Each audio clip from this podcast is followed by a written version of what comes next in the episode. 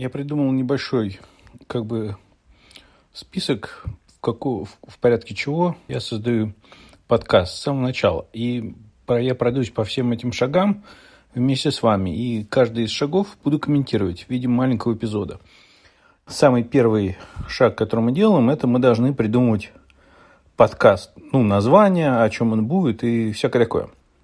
Давайте прямо вот этот подкаст и будем по этому порядковому такому списочку вести.